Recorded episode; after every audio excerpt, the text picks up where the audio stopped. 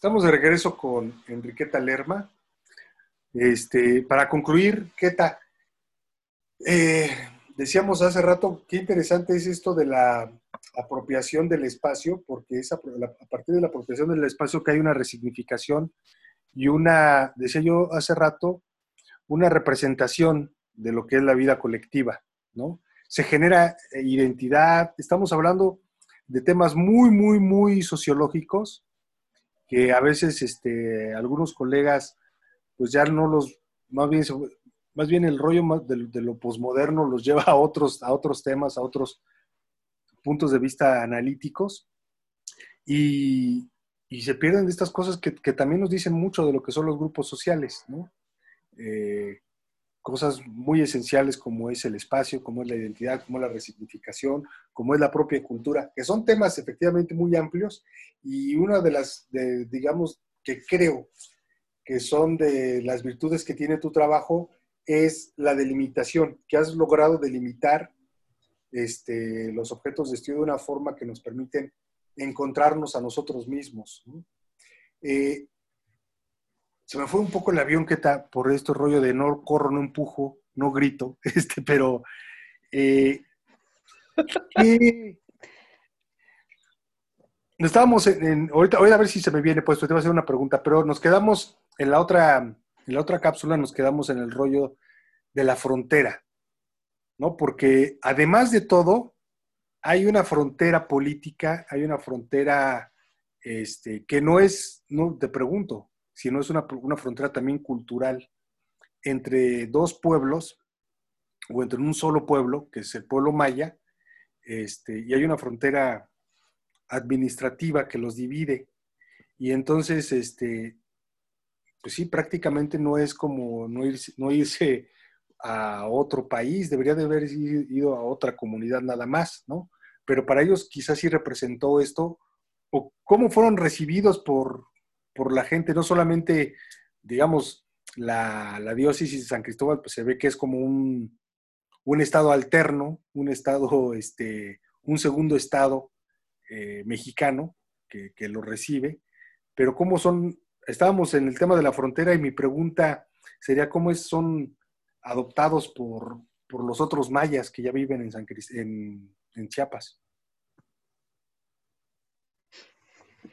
Este, fíjate que tiene una, eh, la frontera Chiapas-Guatemala, sobre todo en estos espacios de contacto, pues podríamos llamarle histórico-cultural, este, son espacios que, que ahora se han complejizado, sobre todo en los últimos 20 años, porque yo creo que todavía a finales de la, de la década de 1990, la noción de la frontera abierta era muy asible. O sea, se tenía una visión poco conocida de hasta dónde llegaba el límite de México, dónde empezaba Guatemala, si había o no había garitas, si era un espacio abierto o cerrado, qué tanto contacto había entre las comunidades indígenas que hablaban la misma lengua, en fin, como que había una difuminación de la frontera. Justamente eh, el proceso de guerra en Guatemala y en otras regiones de Centroamérica, en otros países de Centroamérica, también en El Salvador, en Nicaragua, etcétera, fue uno de los motivos por los cuales la frontera mexicana comenzó a ser vista como un espacio que era necesario eh, contener para evitar el, este, el ingreso de desplazados por esta violencia. Entonces, podríamos decir que en los últimos 20 años más que, anteriormente, eh, se ha visto un fuerte proceso de producción de la frontera a nivel de infraestructura, a nivel de, a nivel de documentación eh, y a nivel de detenciones. Eso es muy agresivo porque penetra en las formas de representación de las comunidades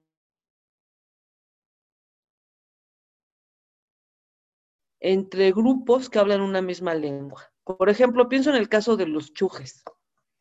Los chujes fueron un pueblo, eh, como todos, ¿no?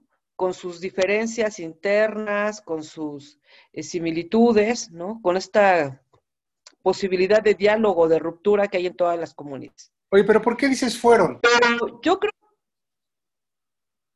fueron, digo, fueron un grupo, a lo que voy es a que fueron esta comunidad con todas estas características, pero que aún así se reconocían como un mismo pueblo y la posibilidad de flujo entre ambas comunidades era constante. Es decir, la frontera no se volvía un problema. Sí, sí, sí, era, no, no, la frontera no, era un problema para mantener el, no era un problema para mantener el diálogo y la comunicación. Oye, ¿qué tal? En los últimos 20 años lo que se ha visto, ajá. E, e, ellos tienen todavía parte de su pueblo sigue en Guatemala, se siguen considerando guatemaltecos, se siguen considerando eh, una etnia eh, o ya son nacionales, pues. ¿Qué tanto, qué tanto? Es... Yo creo que por allá iba tu, tu, tu, tu, tu comentario, ¿no? Sí, o sea, ellos son una comunidad actualmente binacional, pero ancestralmente, hasta antes del siglo XVIII, vivían en lo que ahora conocemos como Guatemala. Ellos tuvieron, a finales del siglo XIX, producción de asentamientos del lado mexicano. Y con el refugio guatemalteco se intensificó los poblamientos chujes en el lado mexicano. Hasta entonces parecía no haber una fuerte conflictividad por la nacionalidad, actos muy cercanos eh, y muy solidarios. Este proceso de fronterización que se ha generado en los últimos años, sí ha generado distinciones entre tú eres chuj guatemalteco o eres chuj mexicano. Mm. Entonces, estas distinciones entre los que son de allá y los que son de acá, sí han producido diferencias de estatus diferencias este, al interior de las comunidades y vemos casos muy específicos, por ejemplo, en el caso que ahora estoy investigando, que es el caso del Ciscao, el Quetzal, este, que está justo en la frontera sobre, sobre Guatemala. Es una comunidad que está dividida por las mojoneras internacionales de la Comisión de Límites y Aguas Binacional Chiapas-Guatemala. Pero realmente llegas caminando. La frontera la atraviesa tener un pie en Guatemala y un pie en, México. Y las comunidades están emparentadas. Son amigos, primos, este, sobrinos, padrinos, ahijados, los que viven ahí. Pero hay una apropiación de los chujes mexicanos de la frontera que ahora son ellos quienes cobran el acceso o el ingreso de los chujes mexicanos para cruzar a México. Han puesto una serie de bloques de infraestructura para evitar que los autos del lado, del lado guateco pasen a México. Y estamos hablando de una comunidad emparentada, ¿eh? Sí, sí, sí, sí. Donde el hacer cobros. Entonces, sí hay una apropiación muy fuerte de la frontera que podemos hablar de las fronteras persona. ¿Cómo las personas se pueden ser más duras que la propia frontera eh, institucionalizada, no? Ajá. Entonces, sí, efectivamente estos sistemas de representación que se producen como parte de la producción de la frontera son apropiadas por los sujetos y crean dispositivos de control también, que fracturan las relaciones solidarias que se podían tejer de una manera más naturalizada. Entonces, ante este tipo de cosas, tenemos visiones muy este, estigmatizadoras y que se oponen al cruce libre o a esta movilidad, pero tenemos visiones muy críticas de esto y que es, por ejemplo, el que promueve la teología de la liberación. La teología de la liberación tiene comités de derechos humanos, comedores en apoyo a migrantes, este, tiene una hermenéutica bíblica que trata de incorporar al migrante como, um, como alguien que está en la situación en que estuvo Jesucristo, cuando tuvo que emigrar para el, para el censo a Belém, ¿no? Entonces habla de un Cristo migrante, de un Cristo que no tenía dónde vivir, que fue recibido por alguien en un pesebre, que fue apoyado. Y entonces se pone en el papel de nosotros tenemos como cristianos que apoyar esto, ¿no? Entonces es muy interesante, es lo que yo he querido investigar, bueno, estoy investigando ahora, cómo influyen los credos en la producción de la frontera. ¿Qué piensan los testigos de Jehová Chujes sobre la frontera? ¿Qué piensan los católicos la teología de la liberación sobre la frontera. Encuentro cosas muy interesantes, que efectivamente esta producción de subjetividades religiosas impacta muy fuerte en la praxis de las personas. Hay unos musulmanes, ¿no? También. Hay un grupo musulmán. Sí, hay un grupo musulmán aquí en San Cristóbal, muy fuerte también, pero este, yo lo que trabajo más es la región fronteriza, sobre todo los municipios de Trinitaria, frontera Comalapa, este, sí, frontera Comalapa, Trinitaria principalmente, eh, para ver qué es lo que sucede ahí. Que están muy, muy fronterizos. Ajá, sí, sí, sí. Oye, ¿qué tal? ¿Cómo cierras la, la, charla, la conversación? ¿Cuál es la conclusión que haces de estos, eh, de estos tres temas en uno solo y de tres estudios en uno solo? Este, bueno, pues yo, yo lo que pienso es que la forma de aproximarnos a los sujetos sociales, a los procesos sociales, debe sin duda ir acompañado de una fuerte reflexión teórica y metodológica. O sea, si, lo que, si, si nos fijamos con detenimiento en estas propuestas que, he expuesto de manera muy rápida, ¿no? Un poco revuelta, perdón. Están atravesadas por una observación teórica metodológica, que es el espacio, la subjetividad y la cultura. Si esos no los tuviera más definidos o mejor delimitados, serían aspectos que parecerían que son nada que ver el uno con el otro, ¿no? Sin embargo, lo que vemos es que las distintas ideologías que yo trabajo están atravesadas por la religión, por la forma como se apropia la gente del territorio y la forma como actúa con relación a eso. Y una vez tomando en cuenta estos aspectos, lo que se ve es cuáles son las narrativas que se producen, porque al final lo que yo llego como conclusión son las narrativas que se producen sobre la relación espacio-cultura-subjetividad. Y cómo estas lo que buscan es ordenar el mundo, darle sentido para comprender eh, cómo vivimos nuestra vida cotidiana. Por ahí pienso seguir trabajando, este, seguir investigando sobre distintas formas de, ver estas intersecciones. Digamos, con estos tres elementos lo que, lo que, lo que está en juego lo que está, digamos, el núcleo de estos tres elementos, la subjetividad, el territorio y la cultura, es eh, el mundo, cómo es visto la realidad, cómo es, cómo es apreciado, eh, me refiero al mundo a la, a, la cosmovisión que tienen los grupos, ¿no, Keta? Es decir, estos, estos tres elementos, la conjunción de estos tres elementos, te permite hacer una descripción de, lo, de cómo ellos atrapan la realidad y la interpretan. ¿Cómo es que, eh, es decir, qué es lo que son ellos a partir de estos tres elementos? Sí. Sí, porque al final se convierte en una síntesis de lo que es la identidad de estas personas frente al mundo.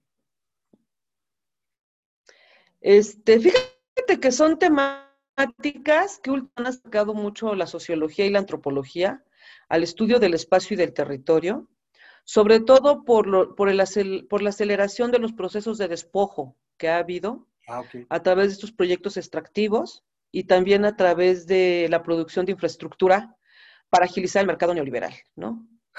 Pero a veces me parece que la forma como se aproximan algunos colegas es una visión totalmente politizada y a veces construida mucho desde el escritorio, porque hay una suerte de militancia también de los antropólogos y de los sociólogos, de decir todo en el neoliberalismo está mal, todo en el capitalismo está mal. Sí, muchas cosas están mal y muchas cosas afectan a las comunidades, pero lo que nos hace falta es que ellos nos digan cómo les afecta y por qué desde sus sistemas de significación. Porque solemos mucho imponer nuestra visión política, militante, sobre la noción de los otros. Y creo que para comprender las afectaciones reales tenemos que ir al núcleo de sus ideas.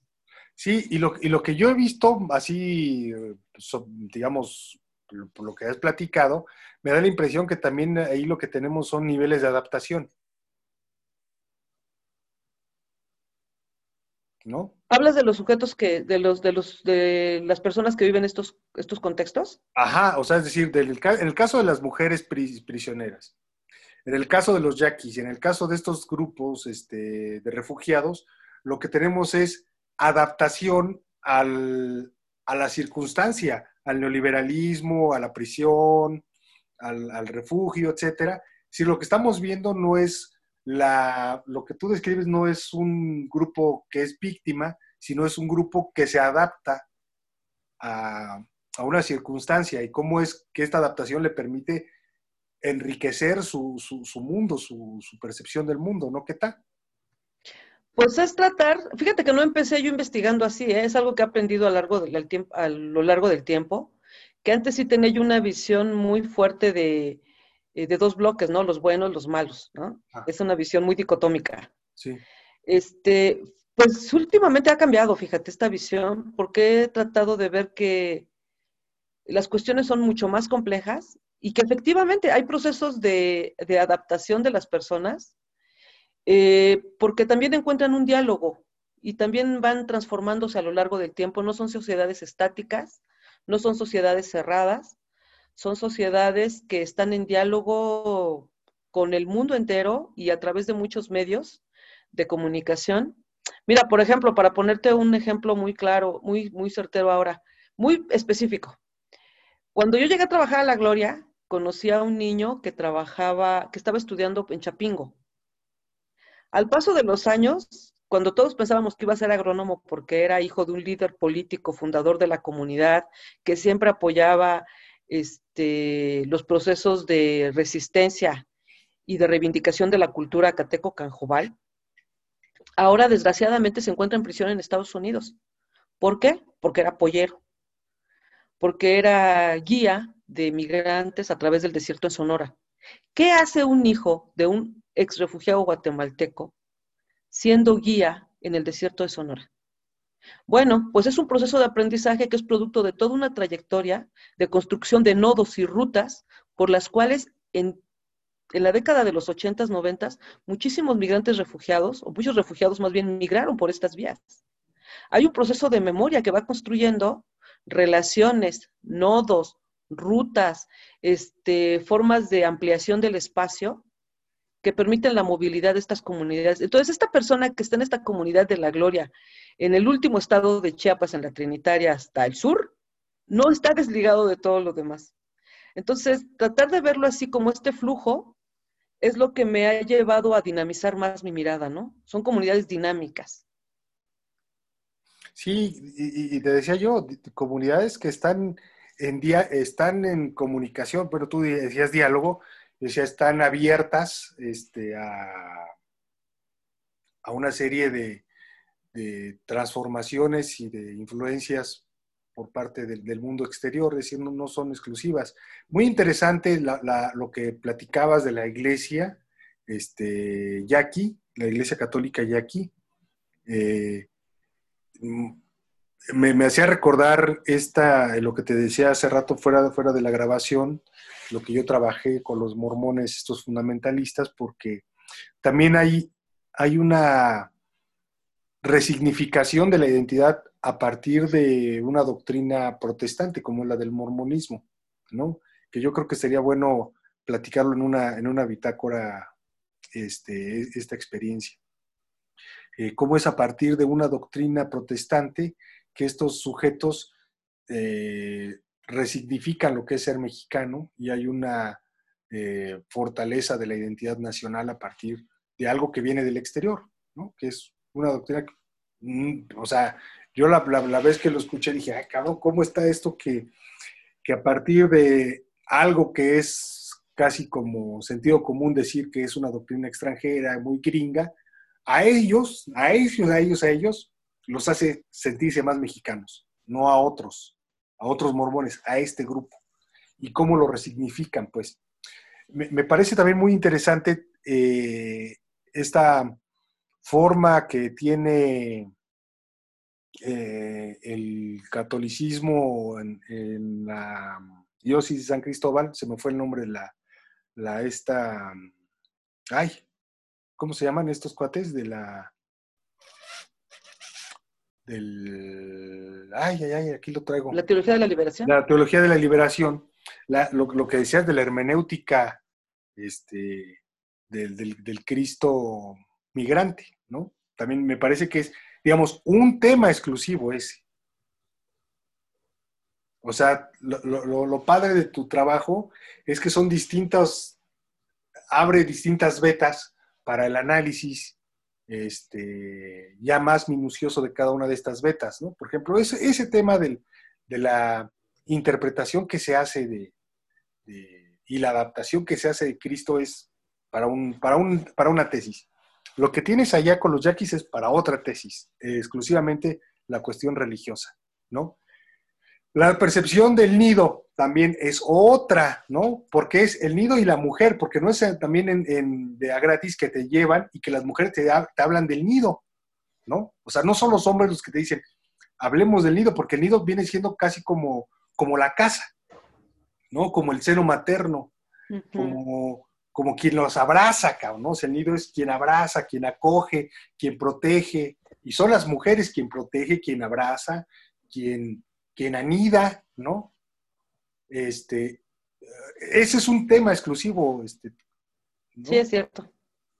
Creo que, son distintas betas las que tienes ahí para hacer un análisis y que nos das distintas pistas como para poder no solamente analizar, sino también dar muchas respuestas a lo que nosotros vamos estudiando, ¿no? Es decir, lo que tiene Keta este, nos permitiría también entender nuestros propios objetos de estudio.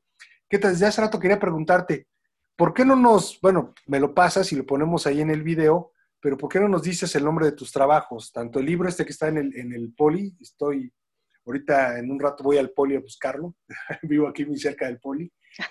Eh, okay. y, otros textos que podamos eh, también echarle un ojo para poder eh, enriquecer esta, esta charla. Claro que sí. Bueno, por sobre el territorio yaqui, el libro se llama El Nido Heredado, justamente por esto del TOSA. Se llama El Nido Heredado, estudio etnográfico sobre cosmovisión, espacio y ciclo ritual de la tribu yaqui. Pinche titulote. Este. Está bien grande. Y luego el que hice acá sobre la frontera, bueno, el artículo que escribí sobre la gloria se llama Territorialidad Sagrada Acateca.